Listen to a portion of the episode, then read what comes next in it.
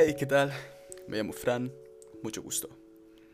Esto es un podcast, una forma terapéutica de decirlo, esa forma de poder expresarme, contar las cosas que me pasan y a la vez pues también analizar otras perspectivas, otras consecuencias que pues no sé, la vida siempre ha sido algo, una, una caja llena de sorpresas, ¿no? Y uno nunca sabe lo que puede pasar, uno no sabe lo que en 10 segundos, en un minuto puede estar pasando y la verdad es que es un movimiento constante, no hay pausa. Es algo importante saber que no eres el centro del universo, no todo se basa a tu alrededor.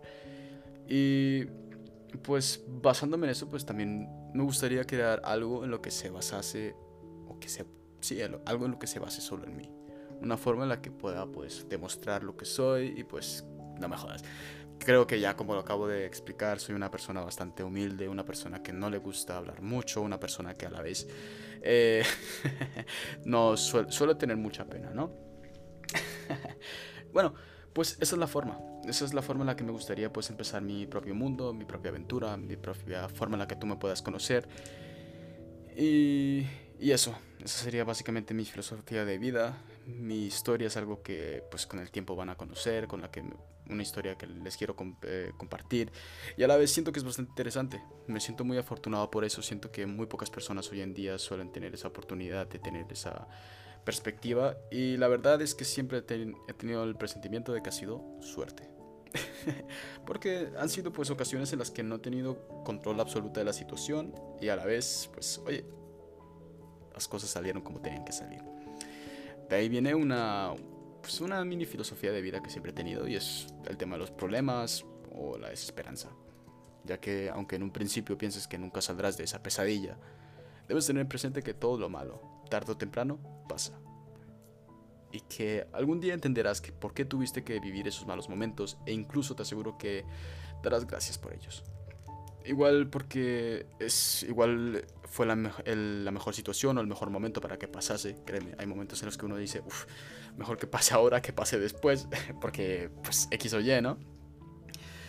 Y pues también comprenderás que nada de lo que has logrado hubiera sido posible sin pasar por estos momentos difíciles. Básicamente, la vida también de vez en cuando te da unas cachetadas y pim pam y. Y pues también. Eh, así somos también de vez en cuando, ¿no? Nos tienen que dar con el bate para poder aprender que. Para poder aprender.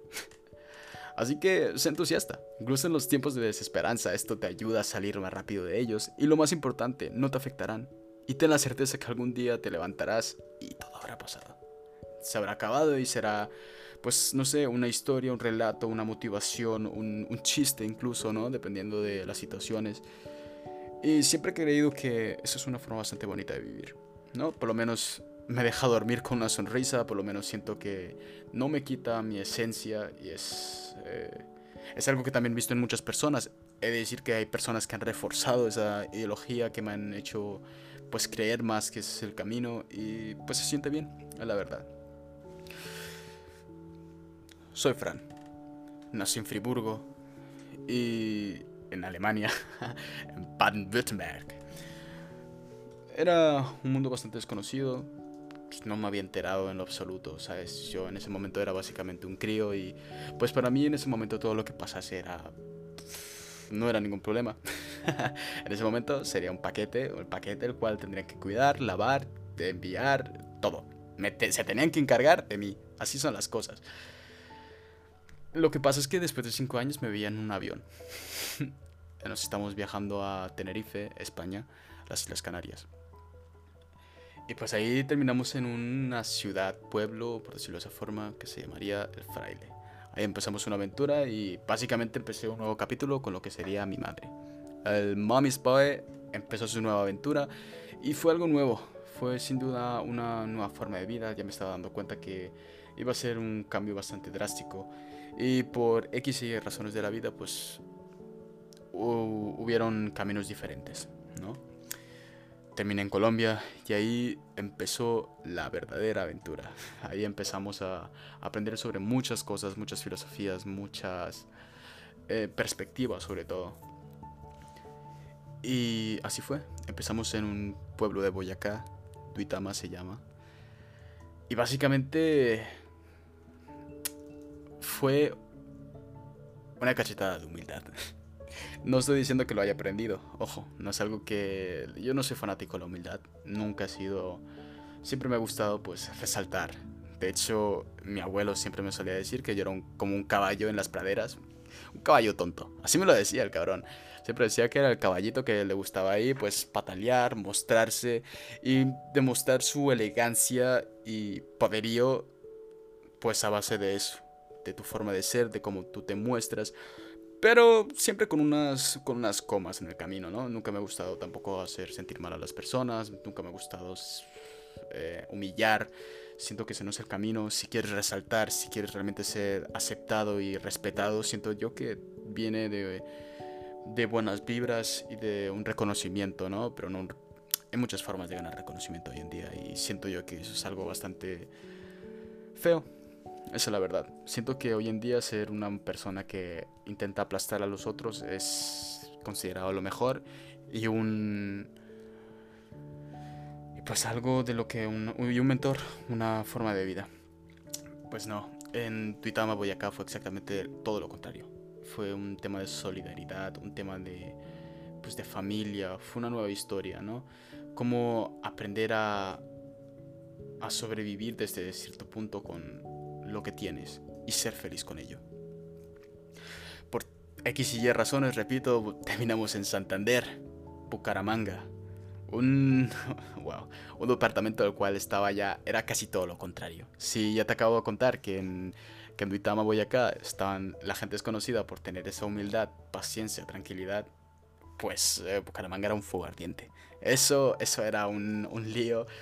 Y es un lugar que también es conocido por eso. La gente le gusta hablar, gritar, eh, pues insultarse en el buen rollo, ¿sabes? No lo estoy diciendo acá de tal forma para decir que está, que está mal o está bien. No, simplemente que era otra forma de ver las cosas y era mucho más energético, mucho más activo. A mí personalmente me encantó, me fascinaba, siempre me ha encantado tener ese rollo de, de competitividad, por decirlo de esa forma, ¿no? Porque la gente es muy competitiva y muy jerárquicamente social no sé si me expliqué muy bien con ese tema, pero oye, a quien le gustó bien, a quien no, pues también me suda un pito ahí lo que digan porque este es mi podcast.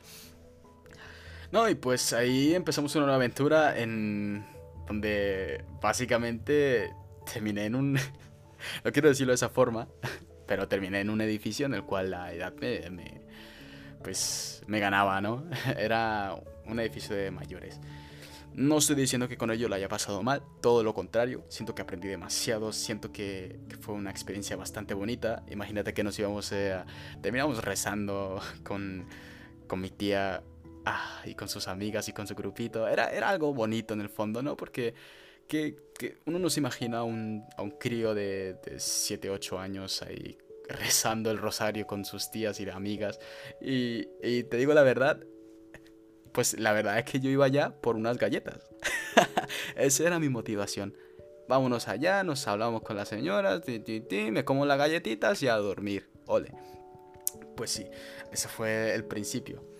Pero aún así, con el tiempo, pues creo que me, me fue, me fue cautivando ese, ese cariño que me, que me, tenían. El hecho de pues aparecer ahí con tu tía y que la gente se alegrase, te diese un abracito, te, te, recibieran mucho, con mucho cariño es algo que a mí personalmente pues me gustaba mucho, le cogí mucha, pues mucho cariño ese sentimiento y al final le terminé cogiendo cariño al rosario. no, le terminé cogiendo mucho cariño a las señoras y es algo que pues ciertamente me ha, me ha enseñado bastante. No, porque siento yo que de crío tenía una, una, falta de respeto hacia los mayores que era un poco... No era intencional, claramente, ¿no? Pero era... se notaba, ¿no? Entonces, eso puede ser otro capítulo. Me acuerdo que un personaje, unos le dicen Toto, creo. Sí, sí, sí, Toto. Eh, una vez me dijo, oye, a ti lo que te pasa es que no respeta a los mayores, ¿no? Y esa fue una frase que me marcó cabrón. Algo que simplemente no voy a olvidar. Eh, eh, Toto era un, colega de, Era un, colega, ¿no? Y wow, la armonía que teníamos en un tiempo era increíble, créeme. O sea, si, si él decía agua, yo estaba ahí preparado para meter el aceite. era básicamente armonía pura, siempre nos decidíamos, éramos un equipo ideal, era, era lo mejor. Todo sarcásticamente visto, claramente estoy diciendo que no, todo lo contrario. Todo y yo chocábamos en todos los aspectos, ¿no? Pero con el tiempo se fue se volvió una relación bastante bonita y eso es pues son historias que pertenecen a, ese capítulo y ahí hay otros seis personajes que con los que me encantaría hablar. Este momento quiero hablar sobre, sobre Toto. Él fue un, un colega, un compinche con el cual, pues siento yo que me, no me he identificado nunca, en verdad. Pero a la vez siempre he respetado, siempre he escuchado y siempre he creído que, oye, este, este tipo sabe. Eh, bueno, esto pues para después. El caso es que Lo siento, tengo que reírme. Simplemente me vienen ahora mismo muchos pensamientos, muchos, eh, muchas historias que ahora mismo pues me tocan, ¿no? Y es bonito, es bonito porque siento que ahora mismo está pasando lo que, lo que es mi objetivo, es contar la historia, contarles a ustedes. Y sobre todo no quiero pues tampoco dar pues muchos eh, temas personales de otras personas porque quiero respetarlo. Todo lo que sea de mi parte, con mucho gusto, se los cuento sin, sin filtros. No, pero ya cuando tocan, tocamos de otras personas, pues quiero tocar eso con más respeto. Bueno, el caso es que estamos ahí en Bucaramanga y básicamente ya e, ese ambiente de, del edificio de mayores, que me perdí un poco, pues ya me estaba agobiando un poco. ya era, a ver, no es que no lo disfrutase, pero no, no era lo que me estaba llenando. Necesitaba también un grupo con, con mi gente, con gente de mi generación, con, con, pues, con más chicos. En ese momento, imagínate tú, yo llegaba ahí, estaba frente al televisor y pues era algo que no me, pues no me fastidiaba mucho, pero siento yo que me hacía falta descubrir el otro lado, que era pues, la interacción, la, mi grupo de amigos, el movimiento, ¿no? Ya de por sí siempre sido una persona muy quieta, así que pues, pues eso me hacía mucha falta. Y más que nada, pues aprender de la nueva cultura, ¿no? Porque a pesar de que ya había pasado unos cuantos años en, en Colombia en ese momento, pues mi interacción con los colombianos de mi edad, pues en ese momento era, era muy nula, ¿no? De hecho, siempre me la pasaba con mayores de edad, ahora que lo pienso.